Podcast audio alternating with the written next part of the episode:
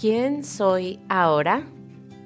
En los episodios de esta semana hemos estado abordando el tema de aquellas virtudes o valores que todos tenemos y que para mí, además de ser de los más importantes a nutrir en mi interior, son también de los más vulnerables.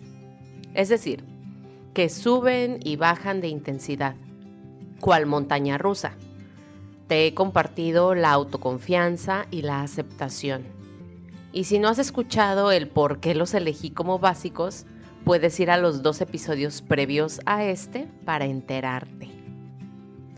Hoy abordaremos otro que, híjole, como quisiera que fuera permanente, que no tuviera para nada sus bajones, que no dependiera de mi estado de ánimo, ni de ningún tipo de disciplina o constancia, ni de mis hormonas y emociones, que solo estuviera siempre activo para mí. Estoy hablando de la virtud de la expansión. Me refiero a esa sensación de todo lo soy, todo lo puedo, todo lo tengo. No desde un punto egoísta ni sentirme superior, sino desde una humildad creativa pero poderosa.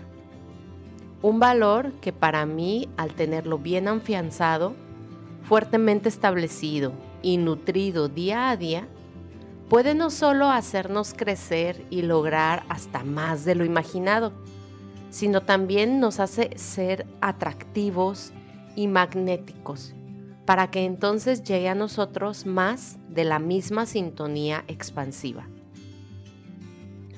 Considero a la expansión como el agua.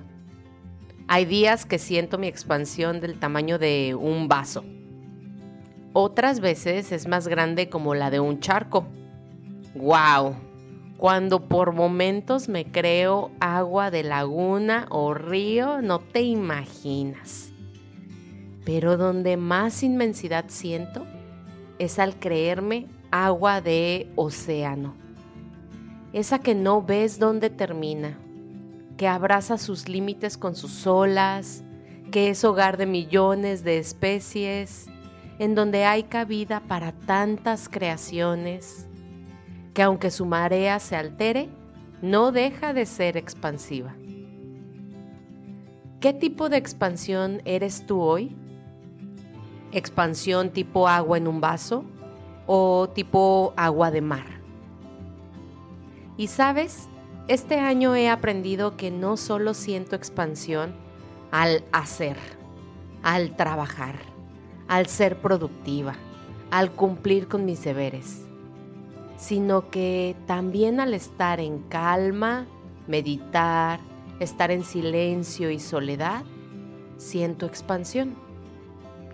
Y creo que ahora que te lo estoy contando, vuelvo a confirmar la importancia de enfocarme en ese trabajo interior, en que mi expansión sea interna, que mi expansión refuerce estos otros valores como el de la autoconfianza y la aceptación, que aprendan a interactuar y crear juntos un estado interno seguro, presente y creciente.